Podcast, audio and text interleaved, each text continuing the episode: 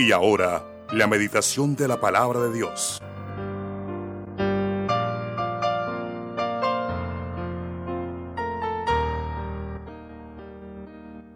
Bueno, este tema no es tan común eh, entre todo lo que nosotros predicamos, porque a veces pensamos que el contentamiento no es una elección. Y el contentamiento, al igual que la valentía, es una elección. ¿Por qué la valentía también es una elección? Porque yo puedo ser un cobarde, pero elijo ser un valiente. Y el contentamiento pues va de la mano con el cristianismo. Porque, ¿Por qué esto así? Porque el cristianismo en sí es una experiencia de amor con Cristo. Y usted cuando tiene novia, o cuando tenemos novia, o cuando tienes novio, eh, yo creo que te da mucha alegría. Eh, eso produce algo, algo, algo sensacional en la vida de la persona. Entonces el contentamiento es de la misma manera. Por eso si todavía gozamos de mal carácter, eh, gozamos de esa, de esa parte como negativa, que parece que nos hubieran bautizado en jugo de limón. Entonces eh, tenemos que aprender a elegir, porque la Biblia dice bienaventurado el varón, y el Señor también cita allá en, en Mateo capítulo 5 una cantidad de bienaventuranzas si tú lees el Salmo 119, también hay bienaventuranzas. Y bueno, el, adagio popular es que eh, la palabra bienaventurado significa doblemente feliz. Pero a veces pareciera que no fuera así. Entonces, el contentamiento no es que eh, yo deba estar contento y feliz a toda hora. No, no. El contentamiento se refiere a ese gozo, a esa bienaventuranza, y en respuesta a eso, pues lógico que la actitud de la persona tiene que cambiar, tiene que ser diferente. Y ahí es donde nosotros vamos a tocar ese puntico. Entonces, eh, el contentamiento es una elección, tiene que ser una elección sabia de todo cristiano. ¿Y qué es el cristianismo? O sea, a usted le preguntan qué es el cristianismo. Ah, yo soy seguidor de Cristo. Y eso suena bonito y hasta tiene buenas intenciones, pero el cristianismo va mucho más allá. El cristianismo es una experiencia de amor con Cristo. ¿Usted sabe los sacrificios que usted y yo hacíamos cuando teníamos, estábamos de novios? No, eso es tremendísimo. Hacíamos una cantidad de, de cosas tan chistosas, curiosas, porque estábamos enamorados y había como ese gozo, a pesar de que hubieran problemas en la parte externa, hubiesen más problemas, pero nosotros estábamos felices con esa persona, nos producía una alegría, un gozo, una bienaventuranza, si, si quiere nombrarlo así. Bueno, con el Señor las cosas van mucho más allá, porque con el Señor eh, Él nos ha lavado de nuestros pecados, nos ha limpiado de todas nuestras maldades, la Biblia dice que nos tiene sentados en los lugares celestiales con Cristo Jesús. ¿Cuánto más contentamiento debe haber en nuestra vida? Por eso la paz y la vida cristiana no es la ausencia de los problemas. La vida espiritual no es la ausencia de los problemas. Nunca será la ausencia de los problemas. De ahí que el Señor dice, mi paz os dejo, mi paz os doy.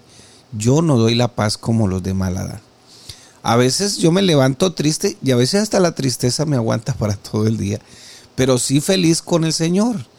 Y eso debe producir una, una, eh, un cambio total, incluso nuestras emociones.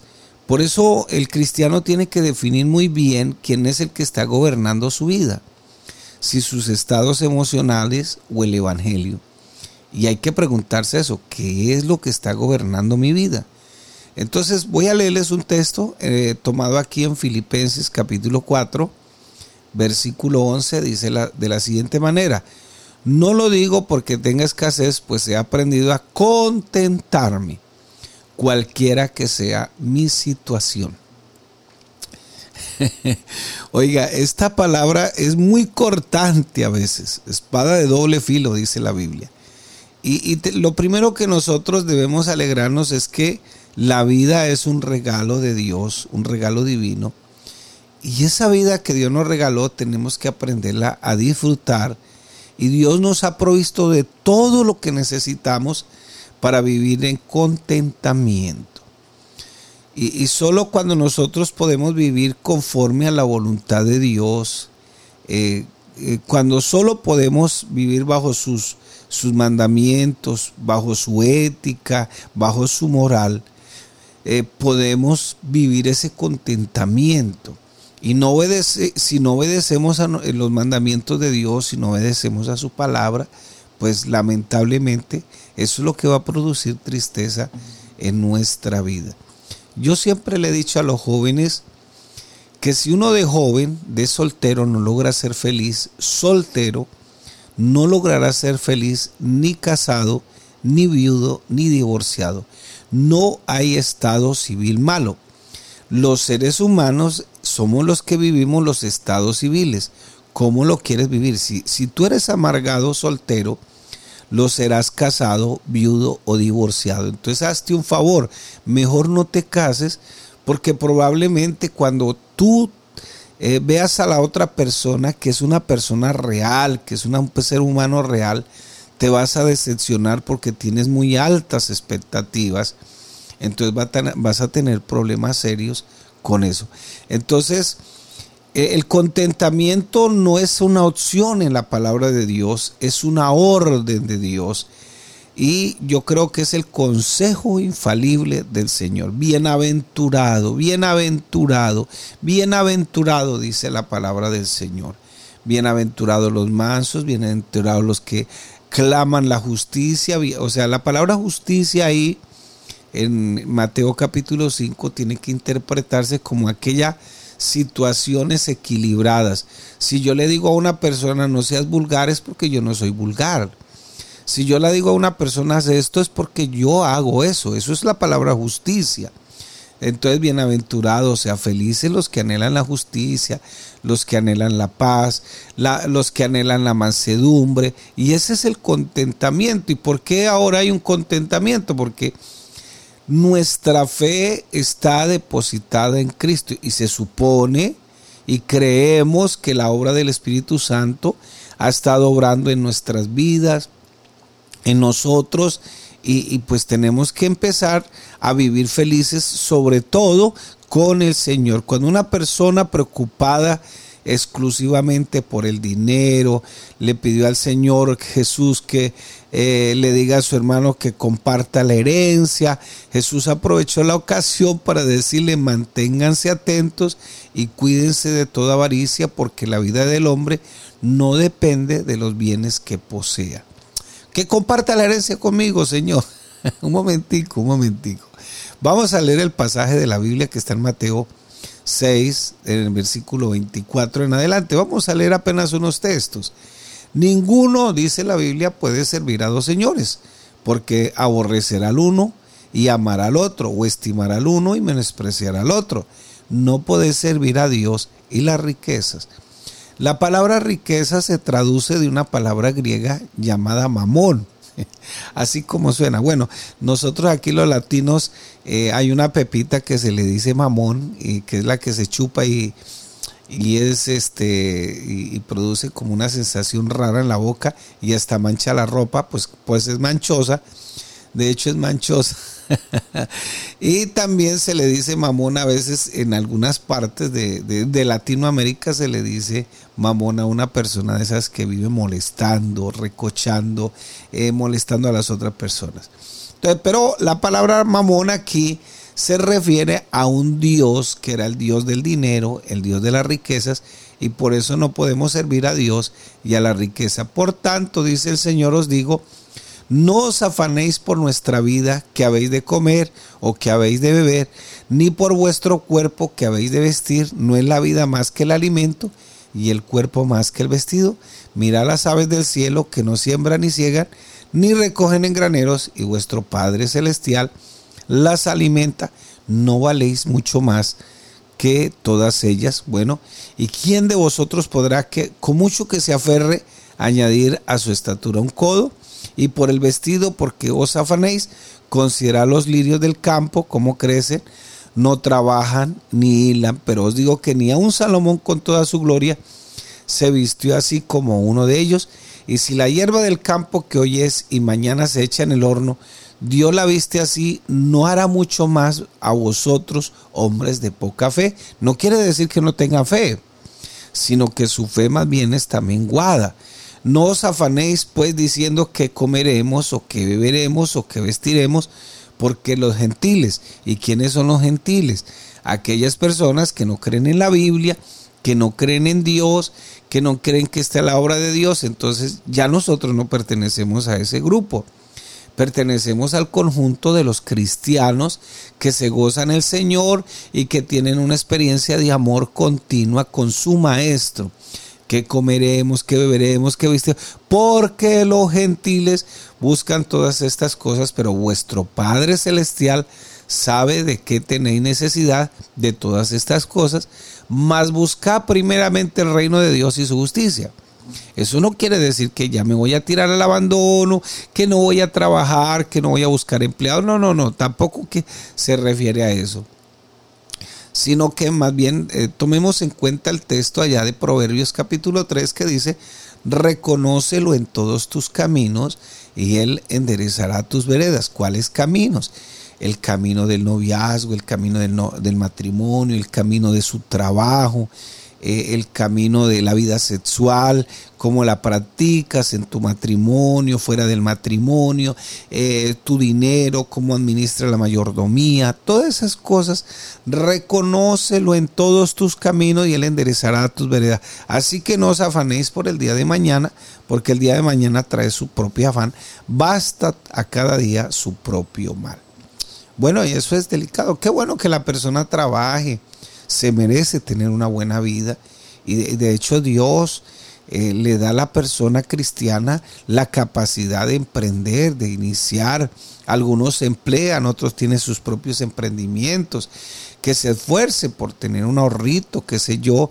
Y ojalá en su vejez la pueda disfrutar. A veces, a veces las herencias son un error de cálculo porque la gente amontona, amontona, amontona y pues eh, sí, es chévere tener porque gracias a Dios te puedes dar algunos gusticos, algunos lujos, pero si, si, si tienes un error de cálculo le, vas le vas a dejar es un problema a tus hijos. a los que se quedan aquí en la tierra le vas a dejar un problema serio. Y la definición bíblica del contentamiento eh, la palabra original comunica que todos debemos depender de que debemos estar por encima de las circunstancias y no quedarnos ahí como pegados a los acontecimientos, a los problemas. Eh, un médico llamado Paul Tornir dijo, lo que nos hace felices o desdichados no son las circunstancias, sino nuestra actitud ante las circunstancias. Dijo alguien por ahí, es que me hacen enojar. No, no te hacen enojar. Tú estás enojado.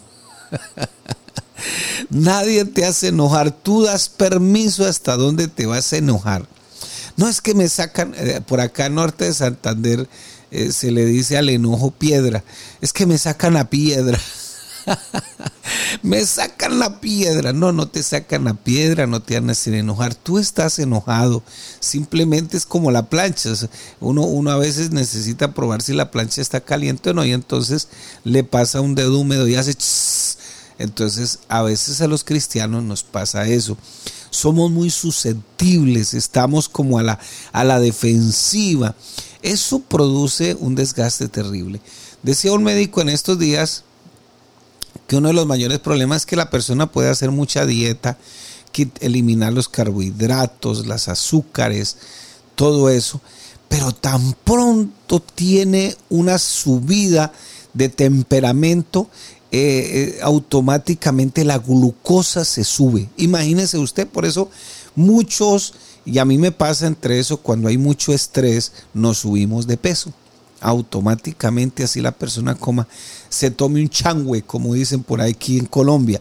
Un changüe es un caldito así, todo sencillito, pero automáticamente. Entonces, eh, no es la circunstancia, porque al fin y al cabo tienes que prepararte, tenemos que prepararnos porque los problemas van a llegar siempre. Siempre, desde el mismo momento en que tú te levantas, ya tenemos un problema. Por ejemplo, el problema mío es que tengo que pararme a hacer café. ya tengo un problema. De pronto el desayuno, de pronto esto, las preocupaciones. No son las preocupaciones, no es tanto el problema, sino cómo vas a enfrentar esa situación. Bíblicamente el contentamiento tenemos que aprenderlo, eso es lo que nos enseña la Biblia. Y no es algo que va ligado aquí con el ser humano, sino que va ligado es con la confianza en Dios, en ese Dios personal que dirige tu vida, que dirige mi vida. Ahí es donde la Biblia define cómo es el contentamiento realmente. No es que yo soy feliz porque soy feliz y me inyecto una, una inyección o me tomo una pastilla de felicidad. No, no, así no funciona esto. Simplemente es, eh, es que el contentamiento está ligado a a la confianza en Dios, en el Señor. Entonces, a veces la persona, la persona no ha entendido eso y por eso a veces existimos cristianos mal encarados ante algunas situaciones y no sabemos manejarlas y todavía queremos manejarlas como cuando estábamos en el mundo, eh, a los trancazos, como decimos aquí en Latinoamérica, a los machetazos y es que yo soy así y a mí nadie me cambia y de malas, dicen aquí. no, no, no, esto no funciona así. Qué, qué bueno que eh, nosotros podamos ser diferentes. A mí me sorprende la palabra de Dios porque la palabra de Dios dice, y eso me llama muchísimo la atención porque dice que Pedro, eh, el día que se apartó del Señor, fíjese cómo son las cosas, ah, ojo con esto, el día que Pedro se apartó del Señor, entonces resulta de que una mujer lo vio por ahí, se le fue y le dijo, tú, tú eres de esos. no, no, no, no, no, no hay poder en Jesús, tal vez diría Pedro. No, no, no, no, no, así no es. Dijo, sí, tú eres de esos, porque tú comes igual que él y hablas como él. Tres años habían sido suficientes para, lo que, para que lo que el Señor tenía se le impregnaran a Pedro y a pesar de su tremendo problema que tenía en ese momento por haber negado al Señor, sin embargo no podía desprenderse, como dijo uno de los predicadores que murió quemado por uno de los por el imperio romano, dijo, ¿cómo negar al que tantos favores me ha hecho? Entonces, Filipenses 4:11 dice, no lo digo porque tenga escasez, porque dice al, apóstol Pedro, he aprendido a vivir en la escasez. Y si tú lees, perdón Pablo, y si tú lees Segunda de Corintios capítulo 11, notarás una lista de todos los problemas que Pablo tuvo que vivir. Y, me llama la atención algo que dice ahí la palabra, y es que dice Pablo que no solamente tuvo problemas con los de afuera, porque es que una cosa es que uno tenga problemas con los de afuera, sino también con los de adentro, dice, falsos hermanos. Y el diablo a veces se, se encarga de meter más falsos hermanos para que porque la misma palabra del Señor allá dice en Primera de Corintios 11 que es bueno que el cristiano sea probado, a ver qué es lo que tiene, qué es el cristiano. Y va a ser, por, va a ser probado con los mismos hermanos incluso. Entonces Pedro, Pablo dice, no solamente con los de afuera, sino también con los de adentro. Y entonces por eso Pablo le enseña a Timoteo algunos principios para que haya contentamiento en la vida de ellos. ¿Cuáles? No busque el contentamiento en nada de este mundo, nada puede proveerlo en este mundo. Lucas 12, 21 dice, así es el que hace para sí tesoro y no es rico para Dios. No busque en este mundo, porque en este mundo pues usted tendrá un deleite temporal. El mismo Salomón cuando se descarrió, dijo, bueno, ahora entiendo que el todo del hombre es Dios. ¿Y por qué dice esa frase terminando? Eh, eh, Eclesiastés capítulo 12 dice porque eh, el todo del hombre es Dios, porque él había probado con sexo y tuvo muchísimas mujeres, pero se dio cuenta que ahí no estaba el verdadero contentamiento. probó con dinero. ¿Qué, ¿Qué, le faltaba a Salomón en dinero? Era un hombre riquísimo. Tenía todo lo que necesitaba. Tampoco estaba el contentamiento ahí. ¿Qué más probó Salomón? Fama. Un hombre inteligente. Se dedicó a construir una ciudad muy linda. Nada, no estaba el contentamiento ahí. Entonces tú lo puedes buscar en cualquier cosa de este mundo. Yo lo puedo buscar en cualquier cosa de este mundo y no voy a encontrar el verdadero contentamiento. Porque vuelvo y le repito que eh, el cristianismo es una experiencia de amor con Jesucristo. Segundo, que nos recomienda el Señor, no amemos el dinero, porque pues el, el amor al dinero, dice la Biblia, la raíz a todos los males. Primera de Timoteo 6:10, porque la raíz de todos los males es el amor dinero. El amor al dinero en sí no es el dinero, es el amor que se le pone al dinero, la pasión se vuelve en el ídolo, es lo que nos satisface, es lo que llena el vacío y corremos para aquí, corremos para allá, a, una costa de la vida espiritual, de la familia, de uno, y corre por aquí, corre por allá, y, y uno busca y empieza uno como a amar más el dinero que las cosas. Entonces dice, el cual codiciando algunos se extraviaron de la fe y fueron traspasados de muchos dolores. ¿Cuántos hermanos de nuestra iglesia se han apartado del Señor? Se han ido en busca de una nueva oportunidad, pero resulta de que cuando ya empieza Dios a bendecirlos, se apartan los hijos, se aparta la esposa, se aparta la familia, él mismo se aparta, ya empieza hasta a renegar de Dios, ya ve otras teologías, ya ve otras cosas, esto no es así, esto, esa humildad que tenía, esa mansedumbre que tenía, todo se acabó. ¿Cuál es la otra recomendación que Pablo le da a Timoteo? Confía en Dios primeramente, pues es Él es el, el único que provee, Él es fiel y abundante para que disfrutemos sabiamente lo que Él nos ha dado. Mire lo que dice primera de Timoteo capítulo 6, del versículo 6 en adelante, pero gran ganancia es la piedad acompañada de contentamiento. Vea, la palabra piedad significa comunión con Dios, vida cristiana, pero acompañada de contentamiento. No nos pase lo del fariseo. Uy, ¿será que no se da cuenta que toda esa gente es pecadora? ¿No se dará cuenta que toda esa gente para aquí, para allá? no, los, no lo reconoce usted por ahí. A veces, eh, que uno a veces hace algo y llegan los fieles de la circuncisión y tal, y es que no se da cuenta la piedra listra de fariseos en recuperación. Entonces, porque nada hemos traído a este mundo y sin duda nada podremos sacar. Así que teniendo sustento y abrigo, estemos contentos con esto, porque los que quieren enriquecerse caen en tentación y lazo y en muchas codicias necias y dañosas que hunden a los hombres en destrucción y perdición. ¿Qué más le dice el apóstol Pablo a Timoteo? Decida vivir con contentamiento utilizando sabiamente la provisión divina del momento.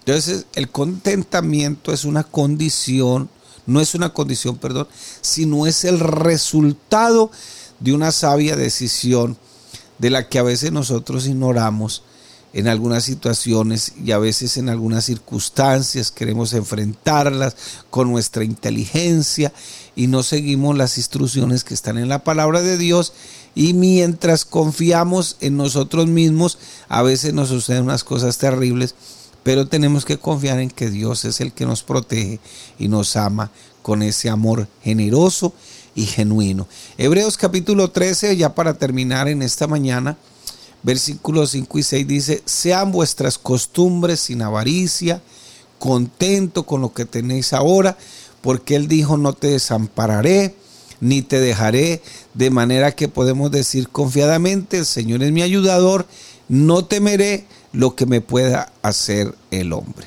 En estos días que hay tanta convulsión, tanto problema, tanta dificultad, y sobre todo porque Razón tiene Agustín Laje con su libro La generación idiota, eh, sobre todo porque quieren manejarnos. Las redes sociales quieren manejar nuestros comportamientos, nuestros gustos, nuestras alegrías. Y a veces miramos tanto video, tanta cosa, y, usted no se ha dado cuenta que hay como una una situación desmedida buscando felicidad a través de las emociones, de los sentidos y uno se queda aterrado, niñas de 17, 18, 20 años y, les, las entrevistan con cuántos hombres ha estado, la una que con 500, la otra que con 100. Imagínense usted, ¿por qué? Porque está buscando una felicidad que no la van a encontrar en ninguna parte, lo mismo que le pasó a Salomón. Por eso Salomón llega a la conclusión, el todo del hombre es Dios, el todo del hombre es Dios. Si hay algún amigo en esta mañana aquí conectado con nosotros, no se le olvide que el todo del hombre es Dios. Sin Cristo es imposible vivir conforme a su voluntad y sin la ayuda de, Él mismo a través de su espíritu es imposible ser parte de esta familia cristiana y obedecer la palabra. Será imposible cumplir la voluntad de Dios si Él mismo nos diga. ¿Quién nos libra de Dios? El mismo Dios. Es, así hay que entenderlo de esta manera. ¿Cómo podemos producir fruto? Arraigados y cimentados en Él, permaneciéndole en Él. Solo viviendo conforme a su voluntad podemos alcanzar el contentamiento a pesar de los desafíos, a pesar de las dificultades, a pesar del sufrimiento, a pesar de todo lo que nos esté sucediendo en este día. Por eso mi hermano y amigo en esta mañana, yo lo invito en el nombre del Señor para que usted y junto conmigo eh, pongamos más nuestra confianza en el Señor, en su palabra. Qué alegría, qué alegría. Eh, me llama la atención el Salmo 119 porque es un salmo a la palabra de Dios. Guardarlos hay gran galardón. El Salmo 19 en, tus mandamientos y todo se alegra porque eh, ahí es donde está el verdadero contentamiento del ser humano. Y qué bueno en esta mañana poderle decir al Señor, Señor, aquí está mi vida, aquí estamos nosotros, de pronto limitados, con muchas falencias, poniendo la confianza en otros seres humanos, a veces nos decepcionan y es normal, es un ser humano igual que todos nosotros, pero el Señor a través de su gloria y su poder es el que nos puede ayudar en esta mañana.